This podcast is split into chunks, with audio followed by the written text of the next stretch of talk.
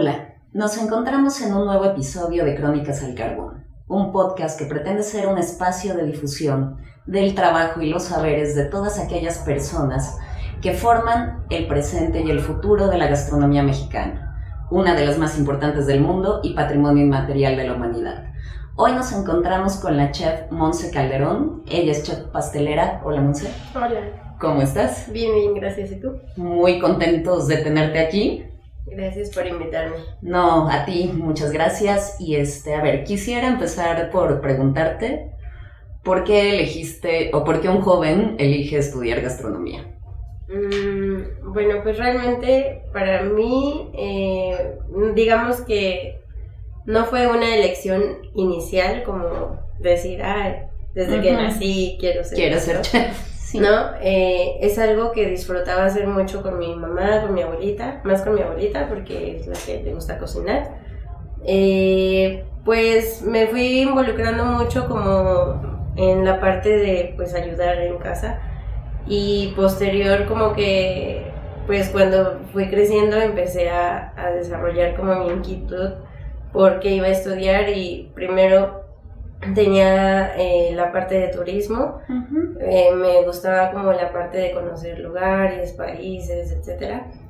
Eh, y posterior como que encontré esta vertiente y fue ahí cuando dije, ah, me gusta cocinar, lo disfruto, veía programas de cocina en casa y pues trataba de reproducir ciertas cosas, entonces creo que de ahí empezó a nacer como mi pequeña pasión por por desarrollarme en ese ámbito, ¿no? Sí, y tú estudiaste en el claustro de Sor Juana primero, ¿no? Y después, este, en la Universidad Serge Pontois, en, este, en París, ¿verdad? Exactamente. ¿Cómo fue la experiencia de estudiar en París? Eh, bueno, pues para mí era como algo inesperado, ¿no? Era algo que siempre soñaba.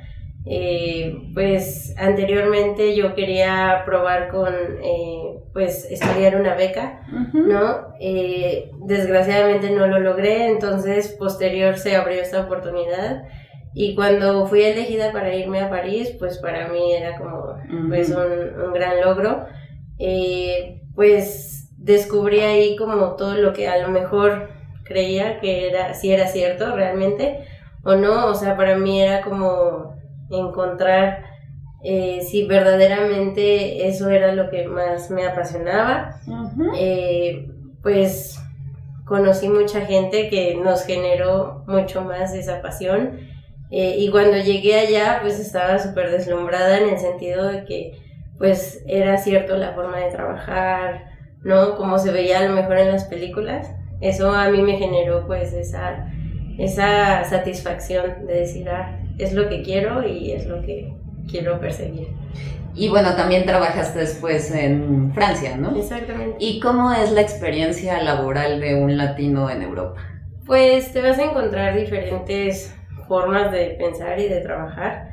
Eh, pues te encuentras con una cultura muy amplia, ¿no? Te encuentras con diferentes eh, nacionalidades, entonces es un poco complejo porque pues tienes que aprender a adaptarte a la cultura de cada persona y tienes que aprender a respetar también hábitos, costumbres, todo, sin caer como en algo que pueda generar un conflicto, ¿no? Eh, en Francia, pues la gente, los chefs son muy estrictos, ¿no? Eh, tienen una forma de trabajar muy perfeccionista y creo yo que, pues, en cierto punto a mí me gusta eso porque te genera como el ser un poco más detallista y no dejar como a la ligera ciertas cosas, ¿no? Te enseñan a terminar pues las cosas y pues creo que eso a mí me ayudó muchísimo porque me generó con una cultura más de disciplina, rigor en este ámbito y pues, ¿qué te puedo decir? O sea, te puedes encontrar diferentes cosas eh, dentro del camino, ¿no? Tanto buenas como malas pero creo que pues es parte de, la experiencia. Sí, a ver, platícame, ahora leyendo tu biografía veía este, dos cosas que me interesaron mucho en las que te especializaste o aprendiste allá. Platícame esto de, las, de la confección de las frutas. Eh, bueno, pues yo cuando llegué a París, eh, pues realmente no sabía hacer pastelería. Te puedo decir que siempre me dediqué como a la parte de lo salado. Eh, pues yo negaba así, decía, no, pastelería, no, porque tenía un concepto muy diferente de lo que era. pues digamos que creía que eran pasteles enormes y con unas cremas muy feas, como a lo mejor pues yo era lo básico que conocía. Eh, posterior cuando llego a París y me enfrento como pues a ciertos desafíos de estar en la pastelería, eh, para entrar a mi stage, ¿no? Eh, y trabajar ahí en el hotel, pues empiezo a buscar como qué me gustaría y encuentro a un chef pastelero que ahorita es súper famoso, ¿no? Se llama Cedric Grolet. Él pues fue para mí como un parteaguas porque vi todo su trabajo y dije, wow, ¿no? Quiero aprender a hacer lo que él hace. Eh, yo quiero aprender de él. Entonces intenté entrar dentro de, de, ese hotel, ¿no? En el Maurice. Y después, cuando entré ahí, la confección de frutas, pues es completamente un estilo propio del chef en donde pues todo lo hace a base de cremas, ¿no? Eh, mete como ciertos productos al interior de las frutas para que pues obviamente le des como ese detalle de que cuando lo partes sea como una fruta. Y pues lo padre de eso es que él las talla y las decora a manera de que pues parece una fruta real, ¿no? Sí, sí, sí. Pero cuando tú lo partes, pues te encuentras la sorpresa de que es un pastel o un postre. Entonces, eh, eso la verdad a mí me impactó mucho, o sea, a mí eso me generó mucho, eh, mucha impresión. Y eso fue lo que me ayudó a mí a decidir que a lo mejor pues yo quería especializarme en algo diferente. Y entonces fue ahí cuando empecé como a encontrar esa, esa pequeña pasión por la pastelería y bueno, creo que se volvió mi especialidad. Sí, también lo de las masas base y más, y más laudadas. Sí, pues es, creo que es parte de todo el, el tronco que, que, pues conlleva la pastelería. Es un poco complejo porque en Francia pues sí hay gente que se especializa en cada cosa, ¿no? Eres maestro panadero, chocolatero, heladero. Pero bueno, creo que yo aprendí un poco de todo y, y, eso me ha ayudado con la experiencia ir sacando como recetas propias o, o sabores propios, técnicas. Sí, a lo mejor eh, basándome en lo que he aprendido de muchos chefs, pero pues eso me ha dado muchísimo más, como hacer un poquito más eh, técnica. Bueno, tú también eres docente. este, ¿Cómo percibes los anhelos y las proyecciones de los jóvenes que se involucran en la gastronomía? Pues como todos creo que entran con esa chispa de del glamour gastronómico, ¿no? En el sentido en que creen que, pues, como los chefs que conocemos, ¿no? Que ya posan en las revistas Exacto. y que sí, la televisión. en la televisión y que todo el mundo es muy eh, lujoso, ¿no? Sí lo es, pero pues detrás de eso, para llegar a eso, es un trayecto enorme, ¿no? sí. Entonces, creo que, eh, pues como cualquier estudiante, pues esa ilusión, qué bueno que la tengan, porque es parte de lo que, pues, te motiva para perseguir, ¿no? Y pues obviamente, como siempre cuando yo daba clases era no nunca mentirles, ¿no? Que entiendan la realidad también, porque a final de cuentas, conforme vayan teniendo experiencias, van a ir entendiendo si es su, pues su camino o no, ¿no? Si es lo que buscan o no. Entonces, eso es lo complejo. Y bueno, ¿tú cómo integras las técnicas de la pastelería francesa con las técnicas de la pastelería mexicana y las técnicas base con las de vanguardia? Eh, bueno, pues al menos ahorita en, mi negocio, porque yo tengo un negocio, eh, trato de, pues, integrar técnicas francesas, o sea, creo que es la base de, la gastronomía, ¿no? Eh, pues, técnicas mexicanas como tal, no, no uso como que el molinillo y, ¿no? Pero puedo usar, o sea, te puedo comentar que uso ciertos productos que son de las regiones, ¿no? De México y que a final de cuentas es enaltecer esos lugares o esos sabores, ¿no? Más que pues desarrollar como algo igual francés, trato como de hacer ese mix, ¿no? Y pues prácticamente eh, trato de sacar cosas propias, ¿no? Basándome en cosas que pues también a la gente le gusta. Eh, es un poco complejo eh, entrar en la vanguardia porque también no toda la gente lo acepta. pues me ¿Y por qué? Pues porque están acostumbrados, ¿no? A, a, comer que el flan o el pastel de tres leches, ¿no? Y cuando tú llegas y le dices, no sé, una tarta, por ejemplo, yo tengo una tarta de toronja con fresas, la gente dice, de toronja, ¿no? Y a lo mejor no puede ser algo tan innovador, sino simplemente que no están acostumbrados a consumir la toronja en un postre, ¿no? Sí, sí, sí. Entonces, eso, eh, pues, es un poco complicado porque la gente a veces, le, digamos que tenemos que educar o educarnos o tener esa apertura a, experimentar nuevos sabores. Sí, sí, sí. Y bueno, a ver, otra cosa que para mí es muy importante, ¿a qué obstáculos como mujer te has tenido que enfrentar en este campo? Uy, bueno, creo que para las mujeres en la cocina es un ámbito muy peleado. O sea, yo te puedo decir que aunque a lo mejor en años atrás pues las mujeres eran las únicas que podían pisar una cocina, actualmente es como el hombre es el protagonista, ¿no?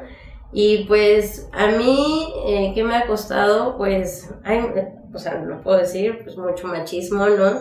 O sea, eh, pues siempre hacen de menos o, o creen que porque eres como chiquita o delgadita te vas a caer o ciertas cosas. Sí, sí, sí. Entonces, pues creo que pues lo tomo normal porque a final de cuentas es una cuestión cultural también que, sí, sí, sí. que yo creo que viven todas las mujeres, no solamente en mi ámbito. Eh, y pues simplemente seguir adelante, ¿no? O sea, no dejarme caer por lo que digan o lo que hagan. A final de cuentas, eh, pues yo he demostrado también, ¿no? Y creo que actualmente muchas mujeres han logrado muchas cosas y eso pues ha generado mucho más inspiración para otras, ¿no? Sí, sí, sí, sí, claro. Sí, a ver, ¿nos puedes platicar de algunas, este, de tus creaciones, las que más te gustan, las que... Eh, bueno, ¿qué, ¿qué más me gusta? Pues en mi pastelería tengo, por ejemplo, bueno, a mí me encantan las tartas. De hecho, prácticamente es como la base del de, lugar.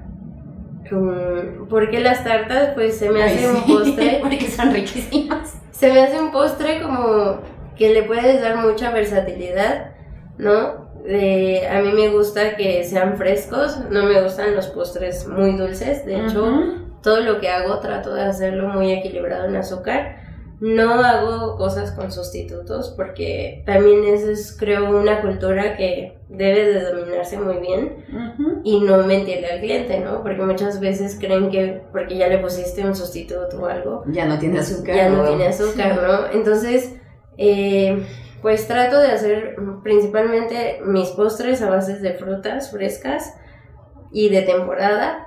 Eh, y pues ¿qué te puedo decir? Pues prácticamente como que de una tarta puedes como que demostrar que puedes hacer diferentes formas. Eh, también combino ciertas cosas como pues técnicas francesas, ¿no? Tengo bases clásicas y de ahí pues lo, lo voy a dando como el pequeño giro okay actual que le gusta a la gente. Sí, ¿y tú cuál crees que es el papel de la sensibilidad, digamos, artística en tu trabajo? Eh, pues creo que la sensibilidad artística es los sabores, equilibrarlos. Creo que es muy difícil también pues encontrar que a mucha gente le guste, ¿no? Es encontrar que no sea ni muy dulce, ni muy insípido, ni muy ácido, o sea, equilibrar todo en, en boca, creo que eso es lo que se vuelve más difícil, sin abusar de estos elementos como industriales, ¿no? Que generen a lo mejor pues en lugar de subirle, no sé, al mango el sabor natural, si en esta temporada no llegó con buen sabor, pues mucha gente ocupa las esencias, ¿no? Y a mí no me gusta eso, o sea, pues prefiero decir, ah, ok, ya se acabó la temporada del mango, hasta ahí la corto y hacer otra cosa. Sí, sí, sí. Este, bueno, ¿y tú cómo visualizas el porvenir de la pastelería o digamos más bien del mundo de los postres en general en México? Pues actualmente está evolucionando. Te puedo decir que sí está un poco retrasado. Todavía nos falta mucho en México eh, esa evolución. Mm, te puedo decir, por ejemplo, lo que yo aprendí en Francia de las frutas ya es viejo para ellos, ya es así como, ¿no? O sea, ya no es algo de innovación. Pero al final de cuentas, eh, pues creo que lo que falta es gente que se especialice en ciertas cosas, ¿no? Y que se discipline. Desgraciadamente, a lo mejor en la manera en cómo se manejan también los, los restaurantes o los hoteles, eh, por las posiciones, porque son muy pequeños o muy grandes, no hay como tal como una apreciación. Y por lo tanto obliga que nosotros como cocineros o como chefs, pues no se especialicen tanto, ¿no? Porque obviamente prefieren trabajar en lo que es más demandado que lo que a lo mejor pues no lo es. Sí, sí. Entonces, eh, pues justamente eh, nos falta mucho, o sea, yo puedo decir que, que es un ámbito que se puede explotar mucho. Yo, por ejemplo, de lo que aprendí en Francia es que la gente desde muy pequeño empieza a especializarse, ¿no? O sea, si va a ser maestro confitero, se vuelve maestro confitero desde los 15, empieza y toda su vida, ¿no? Entonces, y se vuelven maestros, ¿no? Pero aquí no lo hay, aquí pues aprendes de todo un poco porque te obliga justamente el, el mercado laboral, digamos, ¿no? Exacto, porque te exigen que sepas un poquito de todo para que puedas entrar también en los medios. Sí.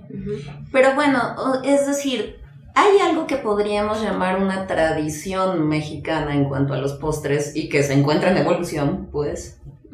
Sí, pues tenemos muchos postres muy buenos. Digo, por ejemplo, incluso los dulces mexicanos es algo que si realmente los explotamos bien, los podemos llevar a una evolución y convertirlos en postre, ¿no?